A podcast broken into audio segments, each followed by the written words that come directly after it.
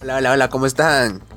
Bueno, eh, hoy les voy a contar la historia de un caso que significó un antes y un después en la historia, cuando menos en el aspecto económico del fútbol. Seguro alguno habrá escuchado alguna vez acerca del caso o de la ley Bosman. Bueno, este caso se remonta a los años 90 y pues Bosman, ¿quién era Bosman? Bueno, eh, hablamos de Jean-Marc Bosman, que era un defensa que jugaba en el estándar de Liège de la primera división de Bélgica. Eh, bueno, eh, él acababa contrato en junio del 1990. Entonces el estándar de Liège le ofrece una renovación, pero tan solo por un año, lo cual él consideraba injusto y pues quería una renovación de más de un año. Entonces, eh, pues al no llegar a un acuerdo con el club, decide marcharse. Pero al momento de ponerlo en la, en la lista de transferibles, para que él pueda irse tenía que pagar una indemnización de 11 millones de francos. Cabe aclarar que en ese momento esta cláusula de indemnización tenía que ser pagada sí o sí aunque el jugador ya no tenga contrato. Al mes siguiente llega a un acuerdo Bosman con el Dunkirk de la primera división de Francia. El Lieja y el Dunkirk acuerdan la cesión del jugador por una temporada más una opción de compra.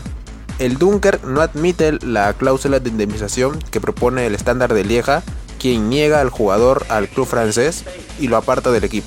Jean-Marc Bosman entonces presentó una demanda contra el estándar de Lieja, la Federación Belga de Fútbol y la UEFA, porque alegaba que las normas de traspaso de la Federación Belga de Fútbol, de la UEFA y de la FIFA le habían impedido su traspaso al Dunker.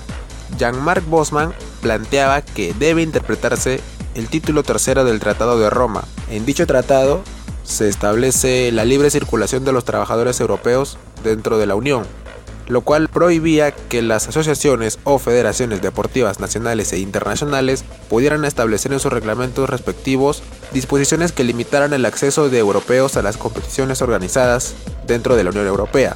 Es decir, que si hasta ese año un jugador rumano jugando en la liga rusa era considerado extranjero, a partir de cumplir este tratado ya no sería más, o sea que sería un jugador comunitario que no ocuparía plaza de extranjero, que recordemos que hasta en ese momento en las ligas por lo general se admitían cuatro extranjeros, tres en cancha y uno en la banca.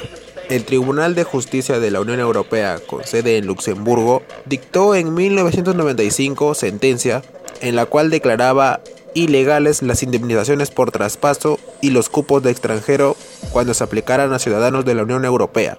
Esta sentencia tuvo efectos inmediatos en el mundo del fútbol, ya que en la Eurocopa del 96 la selección francesa llevó una delegación en la cual 18 de los 23 jugadores jugaban en su liga local, muy diferente a lo que ocurriría dos años después en la Copa del Mundo de Francia 98, en la cual solamente 9 de los 23 jugaban en su liga local.